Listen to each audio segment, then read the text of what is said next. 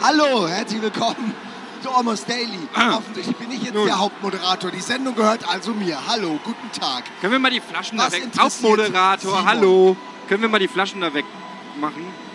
Weil die den Blick von den Dosen. Ja. Ja, Und den Nils auch. Flaschen, verstehst du? ja Nils. Und es geht weiter. Geht los. Herzlich willkommen zu einer neuen Ausgabe äh, Almost Daily. Heute mit einem Gast.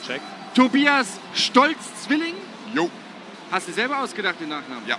Sehr Hat gut. sehr lange gedauert, aber Super Zung. Zungenbrecher sind immer toll. Super Nachname. Du bist von Warhorse Gaming hier. Richtig. ähm, die ja äh, letztes Jahr, glaube ich, ordentlich für Trubel gesorgt haben auf Kickstarter. Von 300.000 verlangten Euros, sage ich mal, über eine Million eingesammelt. Sehr gut, richtig. 300.000 Pfund waren das, äh, die wir wollten auf Kickstarter. Haben dann das an einem Tag geschafft, an zwei fast. Und haben dann am Ende 1,1 Millionen bekommen und sind jetzt an Kingdom Come Deliverance dran. Das heißt, wir äh, bieten jetzt etwas für das Geld quasi und sind am, am äh, entwickeln. Sehr gut. Wir wollen natürlich mit dir über das Spiel reden, aber auch generell ist es für uns immer cool, wenn wir jemanden aus der Games-Branche haben, einen Entwickler oder so, der mal ja, so Abläufe und, und einfach ähm, das Ganze aus seiner Sicht schildern kann. Deshalb wollen wir mit dir natürlich auch über den generellen Status quo der Games-Branche ein bisschen reden. Bevor wir das machen, schauen wir uns aber erstmal den Trailer an zu Kingdom Come, Geil. damit alle erstmal überhaupt wissen, worum es hier überhaupt geht. In diesem Sinne sage ich mal, fahrt das Band ab. Ja! Kick it! Achieved with CryEngine.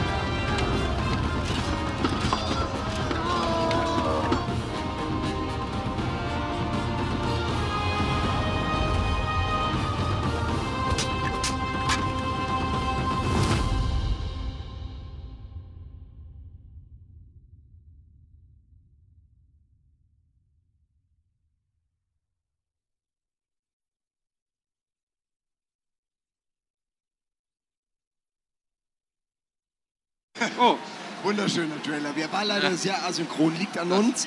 Äh, manchmal, wenn wir Videos äh, hier nicht nochmal neu machen, dann, dann haben die quasi irgendwie eine verschobene Tonspur. ja, die müssen irgendwie erst durchgeschliffen werden Ja, mit irgendwas. Äh, also unsere Schuld, aber ihr könnt den auf YouTube natürlich gerne angucken. Kingdom Come Deliverance und der ist Nur- ziemlich geil. Nicht nur auf Also YouTube, ihr wirklich. wart ja schon mal bei uns zu Gast, äh, nämlich auf der E3 in Los Angeles und äh, da saßen wir abends bis tief in die Nacht auf dem Sofa und ähm, da habt ihr schon eine ganze Menge erzählen können zu eurem Titel und äh, auch eine ganze Menge zeigen können. Das Besondere an dem Spiel ist für mich immer so das Kampfsystem, weil alle Rollenspiele, die man so sieht, die haben irgendwie so ein, ja, so stellt man sich Kämpfen vor, so yeah, wie Kinder halt so kämpfen, wenn, wenn man klein ist. Aber ihr habt so ein ganz realistisches Kampfsystem und das ist, glaube ich, einer der Hauptpunkte, die euch von allen anderen Rollenspielen unterscheiden. Ja? Eben. Äh, In LA haben wir wirklich schöne Liebeleien auf dem Sofa ausgetauscht. Nee, also unser Kampfsystem ist, äh, wie du gesagt hast, äh, wir wollen eben mal was anderes machen und das ein bisschen realistischer, historisch korrekter machen.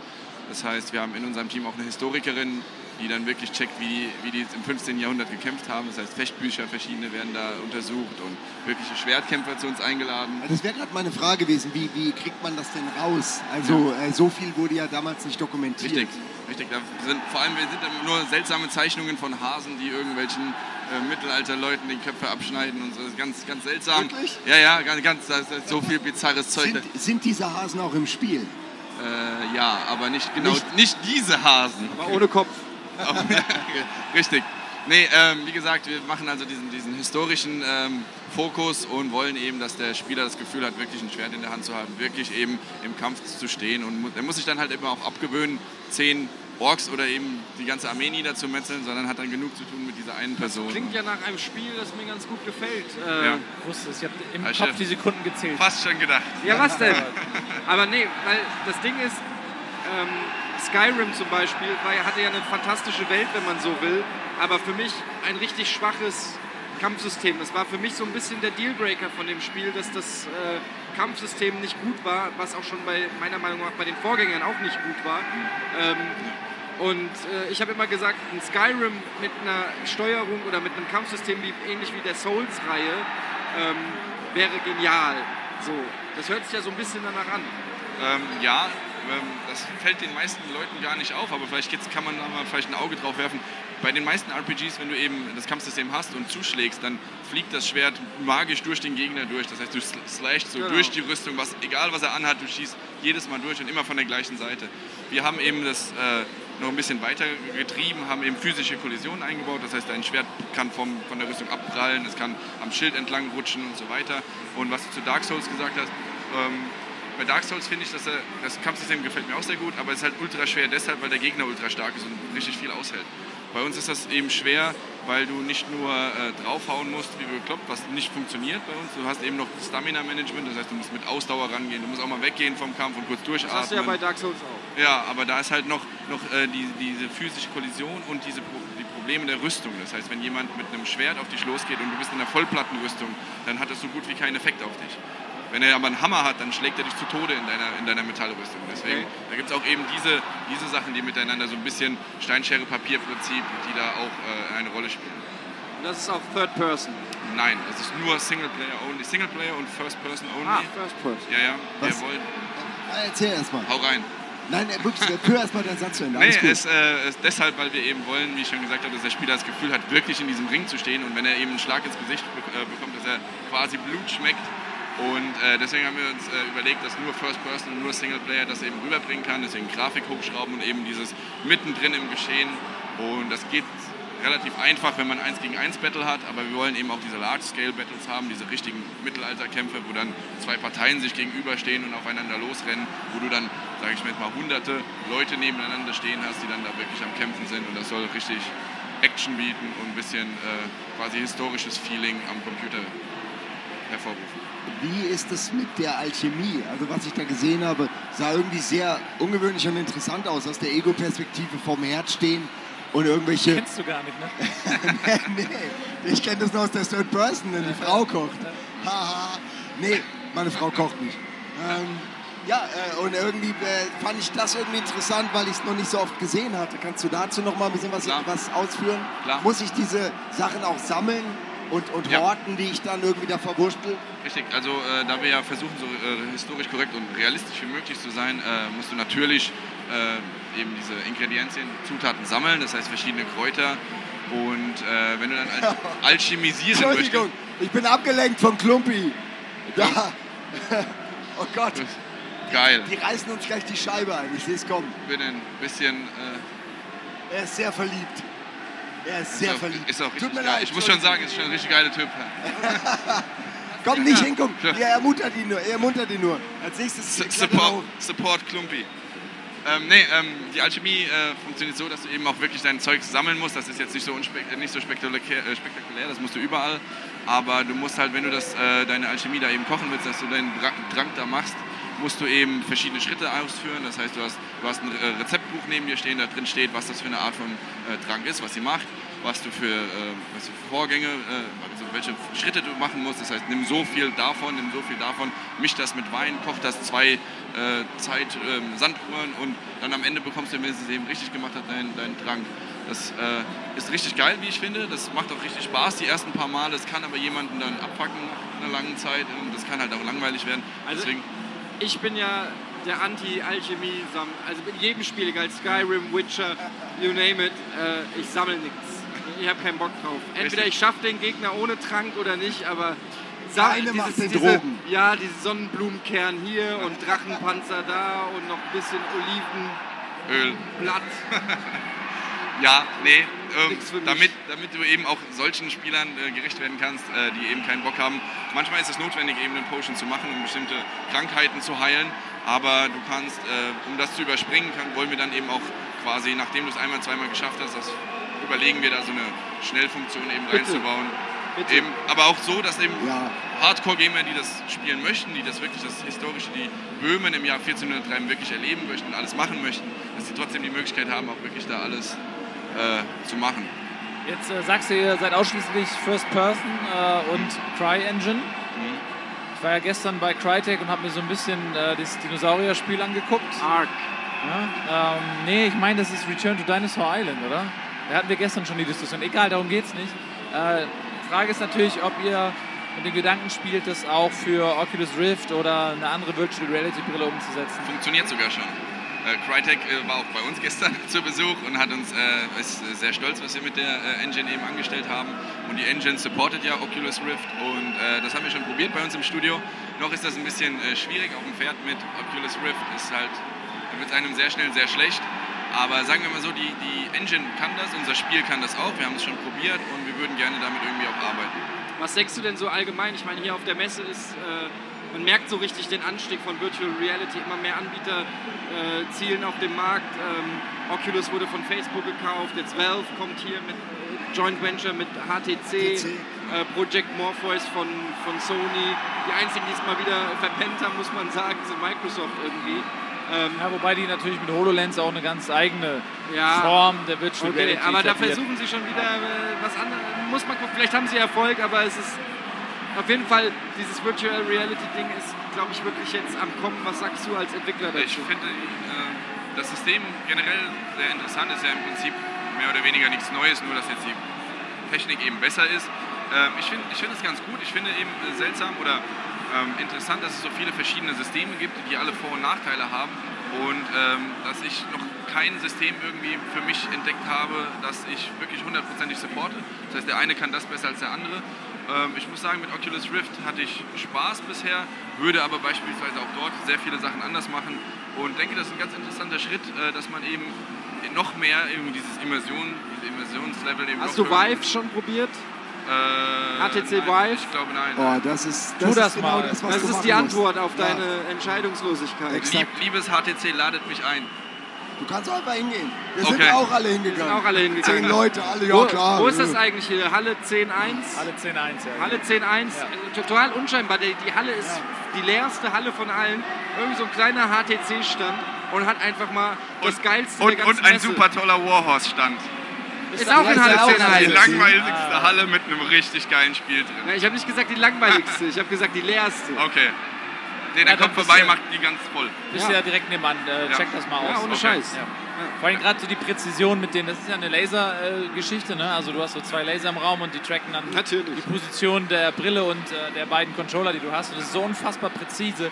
Und gerade für so ein Schwertspiel, ähm, wo es ja auch genau irgendwie um Präzision geht, Das, ist das ja so, vielleicht. das wird so geil. Du das machst am Anfang, pumpst du so auf Knopf, du hast so zwei Nunchucks ähnlich wie bei der Wii und du drückst einen Knopf und dann pumpt er so einen Luftballon da raus und dann kannst du den so Ah, wegschlagen. Ich. Ah, okay. Ich Und glaub, es ich ist so gesehen. präzise, dass dein Gehirn wirklich nicht rafft, dass das nicht echt ist. Also du denkst in dem Moment, dass du ein Geräusch ist und es, kommt, es passiert genau in der Sekunde, wo es auch passieren würde und du denkst, ich habe gerade einen Luftballon weggeschlagen. Und wenn du dir das überträgst auf zum Beispiel Schwertkampf oder so, alter Schwede. Ey. Und das ist- Gute ist, du kannst dich schön, äh, du kannst dich halt ähm, im Raum bewegen und das ist halt, du bist, du hast zwar ein Kabel hinten dran, da muss man irgendwie gucken, ob man da vielleicht sowas erfindet, wie es für Mäuse auch gibt, dass man die Kabel irgendwie an die Decke Bluetooth äh, oder legt so. oder so, ja.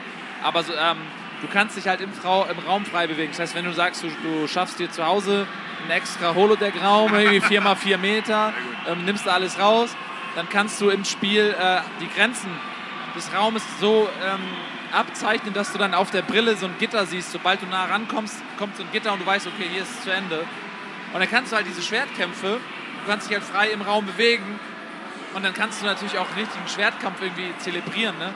Das klingt super interessant. Ähm, wie ist das denn mit dem Kotzlevel bei diesen Nee, das ist das Geile. Ich bin super anfällig für Motion. Sickness. Ich, Ich bin absolut weicher. Wenn ich im Auto lese, kotze ich. Und ähm, ich, mir ist nicht schlecht geworden. Ich hatte so einen leichten kalten Schweißfilm, aber mir war null übel. Auch. Also es funktioniert. Also ich habe bei Oculus und so war ich danach immer fix und fertig. Brutal. Also wirklich, ich, ich einerseits beeindruckt, aber andererseits so, ey, das, das sehe ich nicht, dass ich das als Spaß lange oder regelmäßig mache, weil ich zu platt bin danach. Das Ding überhaupt nicht. Ich hätte noch Stunden in dieser Welt verbringen können und es war, es war, ich bin wirklich sprachlos gewesen. Ich habe ich hab ein paar äh, von CryEngine, ein paar diese, diese äh, von Crytek, diese, diese Horrorvideos oder diese Horrorspielchen für, für die Oculus habe ich ausprobiert. Die sind also, finde ich, wirklich geil, dass du dann wirklich den Kino quasi schon vor dir spürst beispielsweise. Aber eben, wie du gesagt hast, diese, diese Motion Sick oder wie du gesagt hast, ich habe brutal beim Achterbahnfahren, mir wird sofort schlecht. Insofern habe ich überlegt, wie wäre es, wenn, wenn die da eine Nase rein projizieren würden? Meinst Würde du, das vielleicht dem Gehirn das ist irgendwie ein helfen? interessanter Ansatz. Du meinst, Weil sobald du siehst dann zumindest deine, Nasenspitze, die Ja. sonst die dir Ja, quasi ja. oder deinem Gehirn hilft, da hilft. Vielleicht. interessant, ja. Da habe ich noch nie drüber nachgedacht. Ja, Aber man sieht ja seine Nasenspitze eigentlich nicht. Ja, Doch, doch. du siehst sie, dein Gehirn so blendet es aus. Aber du siehst sie jederzeit. ja. Gerade deine Nase, du siehst sie jederzeit. Gerade deine. Ich sehe deine Nase. Nase. Nase. Ähm, wo wir jetzt so viel geredet haben über Kingdom Come und auch das Kampfsystem, du hast noch ein Video mitgebracht. Ich hoffe, es ist synchron Es jetzt. ist asynchron. Es ist Es asynchron. wird auch Aber, asynchron also wir sein. müssen den Ton nicht unbedingt haben, äh, aber gut. wir sehen noch ein bisschen, wie Es der so- Kampf funktioniert. Es sollte auch Untertitel haben. Wenn das hoffentlich funktioniert, dann äh, sollte es zumindest Englisch Untertitel Okay, dann Okay, sag ich super. mal, wir, wir gucken mal das zweite Video. Ist es auch asynchron oder meinst du, es geht? Sind denn Okay, er Untertitel drin? Aber Untertitel sind drin. Ja, hast du gesagt. Na, wenn, das war mit auf dem Stick drauf. Okay. Okay. Na dann hoffen wir mal. Okay, wir gucken einfach mal, was du da mitgebracht hast. Achieved with CryEngine.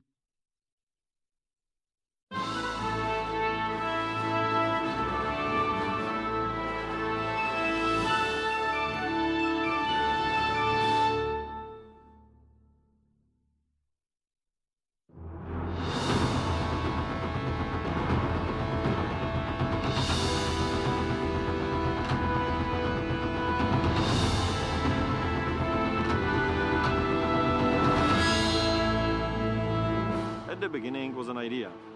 I asked myself whether a first-person realistic medieval combat system could be implemented into a game. In other words, could this be brought into the game in a way that normal person could control it with mouse and keyboard? I thought about it for a while and came to the conclusion that it could.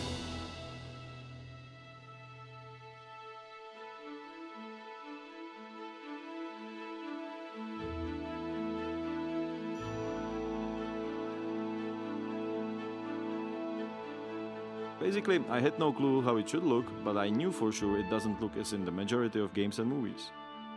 The combatants don't spend most of the time in a clinch, and it really doesn't have much in common with ballet. The sword fighter's objective isn't to attack his opponent's sword, but his body. Despite a common misconception, you can move around in armor surprisingly well.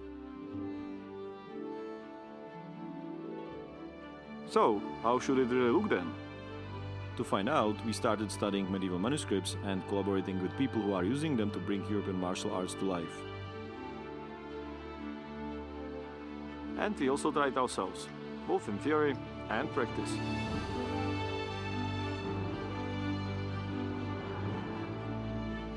It was a lot of fun, but then came the hard part to transfer all those ideas into a game.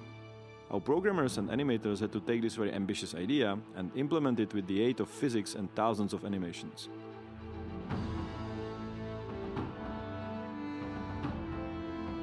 You have some system that uh, could work gameplay wise and uh, you cannot just put the real animations in it and hope that it will work it's uh, you need to find a way how to insert a real fight into these systems So at the end, it is historical reconstruction of some kind, and still it's a lot of fun. Vytvořili jsme hodně prototypů. We've made a lot of prototypes, but nothing worked. The hardest part was that there were too many combinations requiring a huge amount of combat moves. We realized we had to base the system on physics and procedural animations. We've developed special algorithms that help the animation to solve problems with the collision of weapons. That allowed us to drastically decrease the amount of animations needed. Of course, for us, the sheer amount of work was a challenge in itself. We have 2000 animations just for one weapon. That's days here in Mocap Studio and months in front of the computer to make the animations look cool. The biggest challenge, however, was to make the animations look convincing and historically accurate. The whole system is based on the historical fencing, but there are some details that we had to do differently. You see, in real life historical fencing, you train really hard to be lightning fast to catch your opponent off guard. In a game, however, the player reacts slower, so you have to do these big, broad motions to telegraph where you're gonna strike next. What we needed to do was to find the proper technique for every situation, to connect the every game system with appropriate historical moves. And uh, actually, this kind of reconstruction was the hardest part of the combat design because you have a gameplay and you have a realism and you somehow want to do justice to both.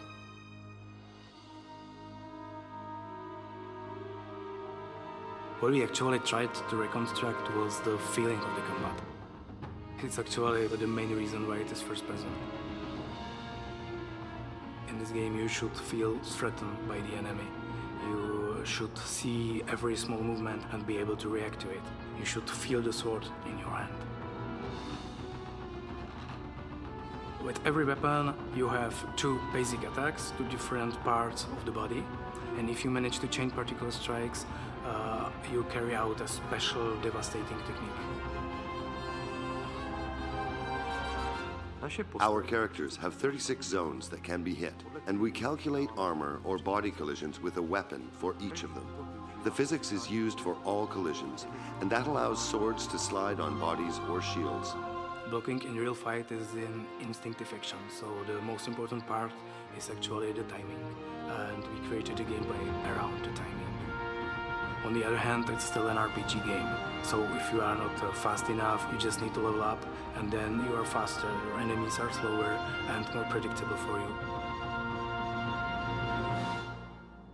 So, this is our combat system. I dare to say that despite all the compromises that you need to do when making a game, it is the most authentic depiction of European martial arts to date. And most importantly, it's fun to play, according to the initial reactions of our backers. But I will leave the final judgment to you.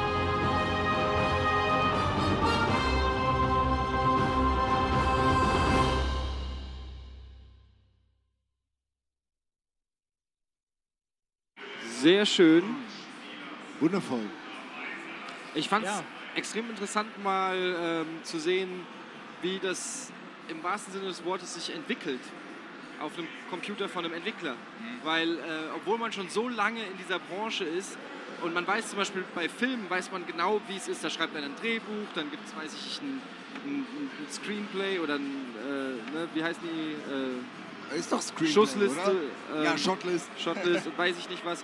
Und ähm, Storyboard, Dann? Storyboard meine ich, genau. Und dann äh, geht es ans Set und die Schauspieler. Aber bei Videospielen, klar, man weiß irgendwie, da sitzt ein Programmierer dran. Aber was der jetzt exakt macht, das ist irgendwie, das erschließt sich mir nicht. Dass der einfach irgendwelche Zahlen eingibt und dadurch er, ergibt sich irgendwas. Mein Vater kann auch nicht verstehen, warum wir fünf, äh, fünf Jahre, drei, vier, fünf Jahre an diesem Spiel arbeiten. Ja. Das, er versteht das auch nicht. Er sagt, das, wieso denn? Das ist doch click, do this and follow this road. Ja.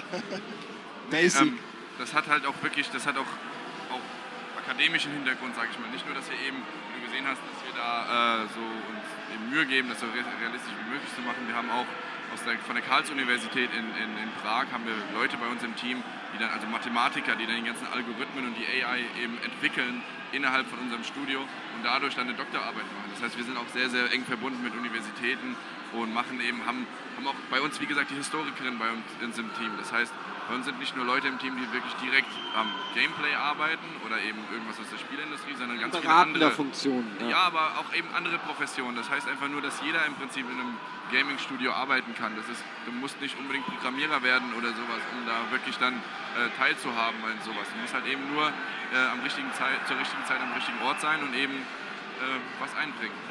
Ich finde, äh, du sagst so Historiker und so.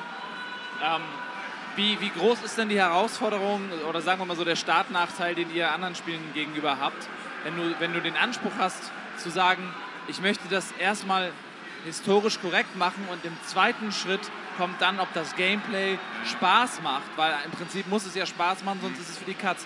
Äh, ist dann dieser Anspruch oft für euch auch ein Hindernis? Das ist ein äh, brutales Problem, um ehrlich zu sein, weil wir haben eben die Historikerin, die versucht, das Spiel so realistisch wie möglich.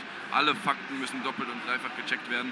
Und dann haben wir eben create, äh, unser Creative Director Dan Barber, der bärtige Mann von, aus dem Video gerade, der will natürlich äh, sowas Ar- Ar- Arcadiges, äh, Fun Gameplay eben haben und da ist eben unser Everyday, Everyday Struggle, dass wir genau die Balance finden müssen zwischen historisch korrekt, aber immer noch spielbar Fun. Und da passieren dann halt oft Sachen, dass das dann wir sehr viele Kompromisse eingehen müssen, dass wir eben Sachen äh, weniger realistisch machen müssen, weil sie sonst im Spiel entweder blöd aussehen würden oder, oder eben äh, zu vielen Problemen führen würden, wie beispielsweise Türen, die, wie man weiß, dass sie früher einfach kleiner waren, die können wir bei uns nicht so klein machen, weil wir, das ein Riesenproblem wäre, die NPCs jedes Mal sich bücken zu lassen, wenn sie eben da durchlaufen. Oder Korridore innerhalb, es gibt, in Burgen gibt es ja immer Escape Roads und die haben wir natürlich auch, dass du aus den Burgen dann quasi äh, fliehen kannst. Aber die waren immer sehr eng und sehr klein und wenn dann sich zwei NPCs dort treffen würden, das wäre ein Riesenproblem, weil sie eben nicht so aneinander vorbeilaufen können. Deswegen Kompromisse müssen wir eingehen und das ist halt, letztendlich sind wir ein Game Studio und letztendlich machen wir ein Videospiel und das wissen wir auch. Und äh, unser Anspruch ist eben nur, das so realistisch, so historisch korrekt wie möglich zu machen, ohne dabei Gameplay äh, oder beziehungsweise den Arcade-Spieler außer Acht zu lassen, da er auch Spaß daran haben soll. Ich bin immer noch fasziniert von diesem Kampfsystem, weil man hat immer so eine romantische Vorstellung, so run, dran, dran, schon, ah, entwaffnet, haha. Aber in Wirklichkeit ist es ja viel dreckiger und brutaler. Ein Schwertkampf ist ja offensichtlich gar nicht was Edles, sondern einfach in erster Linie eine physikalische Auseinandersetzung. Und der, der stärker ist und der, der mehr Ausdauer hat, der gewinnt am Ende. Also wenn die Leute diese Rüstung anhaben, die, die rangeln ja richtig miteinander rum. Und wenn einer auf den Boden fällt, dann hat er halt vielleicht die Arschkarte, ne? Das finde ich auch, äh, bevor du darauf antwortest, das finde ich an dem ersten Trailer, den wir gesehen haben, super. Ähm, dieses sich gegenüberstehen und, und wissen, dass einer, wenn er jetzt irgendwie umfällt, wahrscheinlich direkt einfach ganz elend abgestochen wird. Und ich finde, das gibt dem Ganzen so einem, so einem Zweikampf irgendwie eine andere Note als dieses edle, heroische, cineastische. Und ich, ich weiß auch nicht, ich meine, im Grunde stehen sich nur zwei Leute gegenüber, aber da ich weiß, was, äh, wofür ihr steht, hatte das für mich äh, total den anderen Eindruck. Ja. Ich musste da gerade denken, als du gesagt hast, dass ihr auch so schlachten wollt, wo man sich gegenübersteht äh, mit den Leuten und dann äh, quasi ins Feld rennt. Und ich habe mir nur gedacht, das kennt man ja aus so vielen Filmen, Braveheart und weiß nicht was alles. Und du rennst da so lang und da, in den Filmen ist es immer so, jeder sucht sich einen und mit dem kämpft er. Aber ich denke mir, wenn ich da so lang laufen würde, würde jetzt sehen, wie Stimmt. Nils da mit einem kämpft, würde ich kurz seinem Gegner auch noch mal kurz hinten reinpieksen und dann weiterrennen. Und das denke ich mir auch. Ich würde mit dem Dolch einfach immer so rumrennen und einfach Und überall alle, die beschäftigt sind, Ja. so ein bisschen anpieksen. Voll unfair, aber ja. Das ist eine riesen Herausforderung und wahrscheinlich mit dem Kampfsystem das, das größte Feature, auf das zumindest unsere Fans äh, warten. Und da arbeiten wir noch dran und äh, ja, wird hoffentlich toll und so viel möchten wir da noch nicht Okay, wann verraten. kommt's denn raus? Es soll nächsten Sommer rauskommen. Nächsten es soll Sommer. Sommer 2016. Es soll, es soll Sequels dazu geben. Das heißt, das er, der erste Teil heißt eben Kingdom Come Deliverance, spielt im Jahr 1403 und zwar zwei Monate im Frühsommer dort. Erklärt so ein bisschen, also die Geschichte im grob äh, ist, es geht ums Heilige Römische Reich und Böhmen und innerhalb des Reichs ist eben ein Bürgerkrieg ausgebrochen, in den du reingezogen wirst. Und äh, diesen Bürgerkrieg erklären wir, also warum das eben passiert ist in der Zeit und wie du quasi deine Rolle da drin findest. Und dann wollen wir eben diese, diese Zeitspanne, es geht ja dann noch weiter natürlich in der Geschichte, Hussitenkriege und so weiter, und äh, die wollen wir dann weitererzählen. Das heißt, wir finden, wir haben unglaublich viel Story, die von niemandem vorher berührt wurde. Kein Mensch hat darüber Spiele gemacht. Ähm, europäische Geschichte ist so unglaublich interessant und wir kennen immer nur entweder Fantasy-Sachen, wo eben jemand zufällig einen auf den Kopf bekommen hat und alles vergessen hat und auf einmal spielt er irgendwo in der Magiewelt. Oder eben, dass historische Sachen überhaupt nicht berührt werden oder von anderen ähm, Genres. Äh, zum Beispiel in Strategiespielen ist es relativ normal, dass man da versucht, das irgendwie, oder Call of Duty hat das auch teilweise probiert bei den frühen, oder Medal of Honor bei den frühen Teilen eben da Schlachten nachzuhauen. Jetzt haben wir halt probiert, das eben ins RPG-System, was irgendwie logisch ist, bei diesen mittelalt oder mittelalterlichen Spielen denkt man doch eigentlich, dass man da irgendwie historisch auch, aber die sind fast immer... Ja, dann fehlen halt die Orks und die Drachen. Richtig, das ist immer mit Fantasie verbunden, immer zwar äh, Schwerter ja, äh, das finden wir toll, aber dann möchten wir noch Drachen reinhaben, Magie und den Superzauber und so. Haben mal probiert eben das mal wegzulassen. Mal gucken, ob, ob den Spielern, also zumindest das, was die, die Fans bisher uns sagen und wie das auf Kickstarter angekommen ist, was die eben dazu sagen. Mal Das heißt, verzauberte Waffen und sowas gibt es nicht. äh, Flammenschwert plus 5 äh, gibt es, wenn du ein bisschen Glück hast. Nein, Quatsch. Also verzauberte Waffen und sowas gibt es nicht. Also die Waffen werden verschieden gut sein. Du, bist, du spielst den Sohn eines Schmieds, das heißt, es wird sehr, sehr viele Minigames in dem Spiel geben. Schmorf. Schmorf. Ja. Du wirst eben, Ich sag, ja, ist auch historisch korrekt. Ja. Ja. Der Name ist verbrieft. Und du wirst eben dann auch Waffen herstellen können, selbstverständlich, und die werden dann verschieden gut sein, aber mit keinen Zauber, Zauber, äh, ähm, Elementen. Aber wir wollen eben auch bestimmte Perks, das heißt, da muss natürlich irgendwo das RPG-System muss dann natürlich irgendwo greifen, dass du levelst, dass du besser wirst, bestimmte Perks und Ringe, die dir irgendwas helfen. Aber wir versuchen das trotzdem irgendwie logisch zu erklären, warum diese Sache dir hilft. Okay. Das heißt, auch unsere, Entschuldigung, auch unsere Potions, die wir äh, brauen, sind keine Health Potions, die du nimmst und dann ist deine Energie voll. Das sind Sachen, die dich unterstützen. Das heißt, wenn du, wenn du im Kampf verwundet bist, musst du den Kampf sehr, sehr schnell beenden, weil du innerhalb des Kampfs natürlich keine Zeit hast, einen Potion zu trinken. Entweder weglaufen oder eben versuchen, schnell den zu besiegen. Und dann musst du deine Blutung stoppen, dich also bandagieren, äh, Medizin, die das eben die Heilung Das fördert. klingt ja so schon fast wie Arbeit, das Spiel. Ja, jein. Das sind eben, ja, jein, da hast du recht. Wir sind einfach, wir versuchen es mal eben so zu machen, ein bisschen realistischer den, dem Spieler. Ist ja auch vollkommen legitim. Ich meine, warum solltet ihr jetzt noch ein zehntes äh, Fantasy-RPG rausbringen?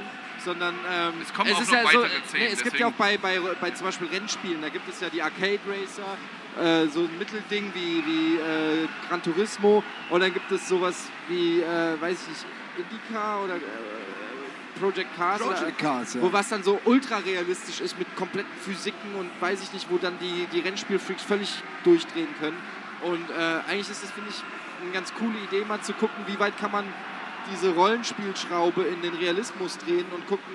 Äh. Rollenspiel muss ja nicht immer zwangsbedeutend mit Fantasy oder mit, mit Science Fiction oder so sein, sondern das heißt ja nur, du schlüpfst in eine Rolle zu Ja. einer bestimmten Zeit. Und das kann ja vielleicht wirklich auch funktionieren. Ich bin Das gespannt. Interessante ist halt, finde ich, äh, dass du keine äh, erfundene Story hast, sondern dass du quasi, wenn du es zu, zum Beispiel in der Schule mal gehört hast über das Heilige Römische Reich oder sowas, dass du quasi die Chance hast, da mit uns quasi reinzusteigen und dir das quasi Living, Living History oder, oder Playable History, dass wir da eben versuchen, äh, ein bisschen Geschichte zu erzählen, die wirklich so passiert ist. Alle, alle Burgen, die du siehst, alle Städte, die du siehst, alle Personen, die du triffst, außer jetzt äh, Bauern beispielsweise, die haben wirklich gelebt und haben wirklich diese Sachen gemacht, die wir in unserem Spiel zeigen.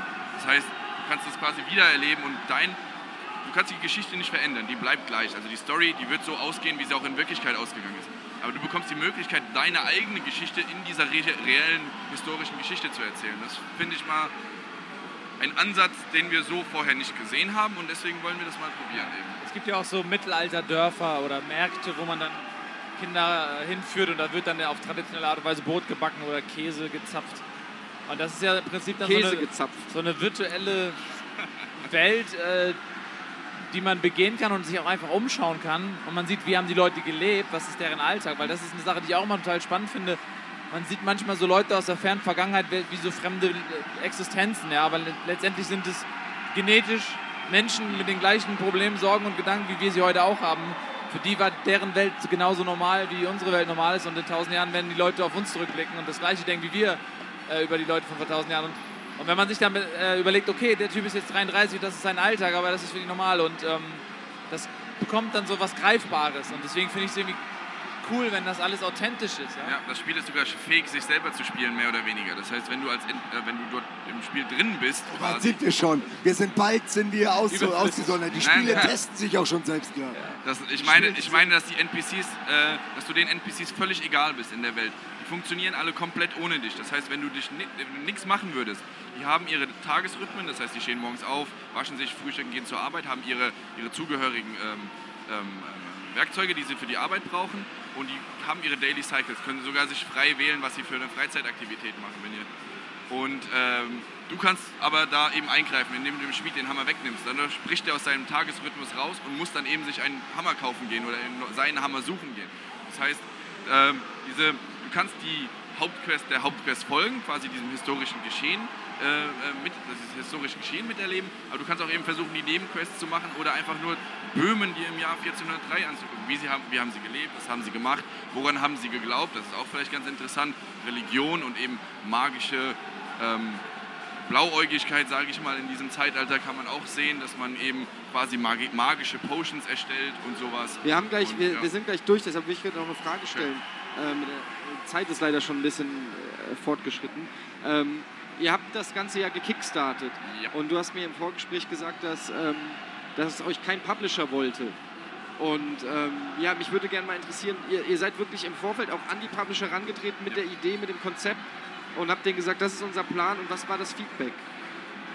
Also ursprünglich war das so, dass der bärtige Mann eben, der Mafia 1 und 2 gemacht hat, sich gesagt hat, er hat keine Lust mehr bei einem Publisher zu arbeiten und er möchte lieber sein eigenes Ding machen und eben etwas machen, wo ihm kein Publisher mehr, Publish- Publisher mehr reinredet. Ähm, das heißt, er hat die Idee sich selber quasi selber entwickelt über das Spiel eben gerade. Hat äh, Veteranen aus der Gaming, aus der tschechischen Gaming-Industrie, also aus Operation Flashman und so weiter eingesammelt und die haben angefangen, eben Kingdom Come zu entwickeln auf dem Papier und sind dann rumgefahren und haben noch einen Prototyp entwickelt und sind dann rumgefahren auf der ganzen Welt, wirklich bei EA, Ubisoft, bei allen, in Japan, USA, Kanada, überall und haben das eben vorgestellt. Und das äh, Feedback von diesen Publishern war immer sehr gut, also zumindest haben sie es, gut gespielt zumindest, dass es denen gefallen hat.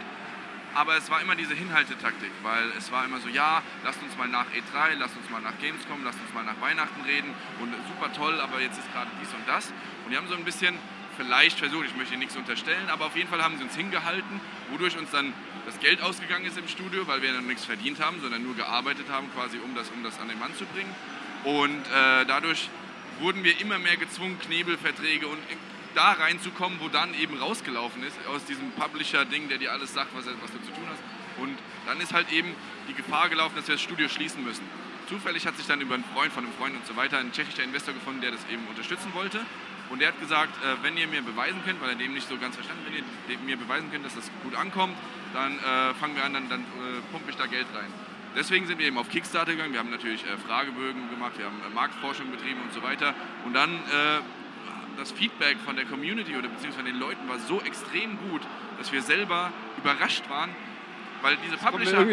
Die, Publisher haben, uns- die Publisher haben uns nicht immer, aber ab und zu haben uns eben gesagt, dass so, das spielt kein Mensch, das ist zu schwer, das ist, das ist dies und das. Wir waren von Anfang an haben wir gesagt, wir brauchen extrem starke Grafiken, wir machen für nur Next-Gen-Konsolen und, und Computer natürlich. Und die haben gesagt, ah, PlayStation, Xbox wird nichts und hm, und dafür brauchen wir nichts, nichts und so weiter. Das heißt, eher negativ.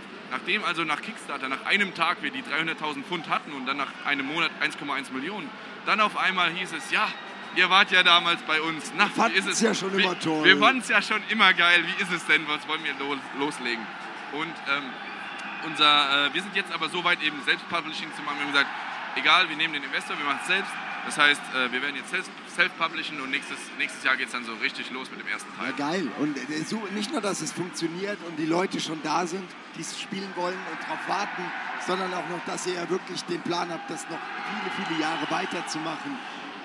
Das ist super. Ich glaube, also ich würde euch auch empfehlen, geht bloß sogar ein Publisher. Ja? Ich finde sowas, also Kickstarter kann man ja sehr kontrovers diskutieren, generell diese ganzen Finanzierungsplattformen, aber das ist für mich so der Idealfall, weil du bist als Konsument immer darauf angewiesen, was die etablierte Schiene an Publishern, Investoren, Plattenfirmen, was auch immer die jeweilige äh, Klientel ist. Ähm, wenn, wenn die sagt, okay, das bringe ich auf den Markt, dann kommt es auf den Markt. Wenn die das sagen, das kommt nicht Eben. auf den Markt, dann wird der Zuschauer, also der Konsument, das niemals zu Gesicht bekommen. Und dass man eben durch sowas diese Hürde überspringen kann, und denen beweisen kann, ey, wir brauchen euch nicht, ihr seid nicht die Instanz, die da ähm, den Daumen hebt oder senkt, ob was jetzt tatsächlich für die Spieler zugänglich gemacht wird oder nicht. Das finde ich so fantastisch und das ist so ein tolles Beispiel zu sehen, ey, fuck, wir brauchen euch nicht. Power to the people. Ist ja. Ja. so ein bisschen wie bei uns, was ihr mit den Publishern, unsere Publisher sind die Fernsehsender, denen wir auch diverse Ideen und Konzepte dargelegt haben und irgendwie da nichts zurückkam. Und dann haben wir es jetzt selbst gemacht und äh, jetzt rennen sie uns immer noch nicht Eben, die Bude wir ein. haben genau dasselbe Phänomen. Verdammt. Ähm, zu dem Kickstarter noch ganz schnell. Äh, deswegen, das, das ist auch deshalb geil, weil du in sehr, sehr engen Kontakt mit der Community stehst. Du hast es ja eben schon angesprochen. Du kannst also direkt Feedback von den Leuten äh, generieren und kannst direkt sogar noch was am Spiel ändern. Wir sind ja noch in der Entwicklung. Das heißt, wenn unsere Fans beispielsweise, man kann unsere Alpha nämlich jetzt spielen, wenn man auf unsere Homepage eben kommt. Unsere Fans äh, können jetzt noch quasi daran was verändern. Das heißt, wenn ihr unser Spiel zockt, äh, jetzt gerade haben wir einen neuen Fragebogen, wo, du, wo wir quasi wissen wollen, wie, was gefällt euch, was nicht. Und jetzt können wir immer noch was daran schrauben, jetzt können wir immer noch was verändern. Und äh, vor allem bei diesen historischen Fakten, wir haben eher Positives, also sie fanden es eher gut. Äh, bei den äh, historischen Sachen ist es eben so, dass uns schon sogar Fans gesagt haben, ihr habt weiße und braune Hühner, die weißen wurden viel später entwickelt, die müsst ihr wieder rausschmeißen. Und solche Kleinigkeiten, die, von denen man, dann wird man eben blind beim, beim, bei der Entwicklung oder sagt sich, das mache ich später weg und vergisst es dann. Äh, sowas, sowas ist Gold wert einfach. Ich muss leider ein bisschen hier jetzt äh, Oh. aufs Ende hinarbeiten. Die Miriam, unsere Aufnahmeleitung, kommt jetzt schon zum dritten Mal rein. Aber da sieht man, dass es sehr spannend ist. Ähm, wir wünschen dir natürlich, Tobias, viel Glück. Ähm, dann im Sommer, vielleicht sieht man sich ja vorher noch mal, kommst du mal mit einem Bild oder so vorbei. Fand neuer Von Spiel ist schon immer klasse. Mit, mit einem Bild des Ach so, Games, ach so, nicht schade. ein Bild von dir. Ich Kannst dachte, du willst ein Bild von mir Bild mitbringen. Ist mir egal, kommst halt mit einem Bild von Komm ich dir dann ins. Fernsehen? Ja, nee, aber ins Internet nicht. Ja, Ähm, oh. ähm, das war's erstmal. Kingdom Come äh, Deliverance im Sommer 2016 ist das angepeilte Ding. Äh, Ding, Datum heißt es, glaube ich. Alpha ist schon jetzt, Beta gegen Ende des Alpha Jahres. kann man schon mal Probe Wir zocken. haben, wir haben schon Keys bekommen von Sehr der. Weile seit der E3. Wir werden das auch mal machen demnächst. Oder wenn jemand zu der Gamescom kommt, äh, in Halle 10.1, da könnt ihr es mit mir zusammen zocken und wir können drüber reden. Perfekt. Das war's von Almost Daily. Danke, Tobias. Dankeschön. Wir sind raus. Tschüss.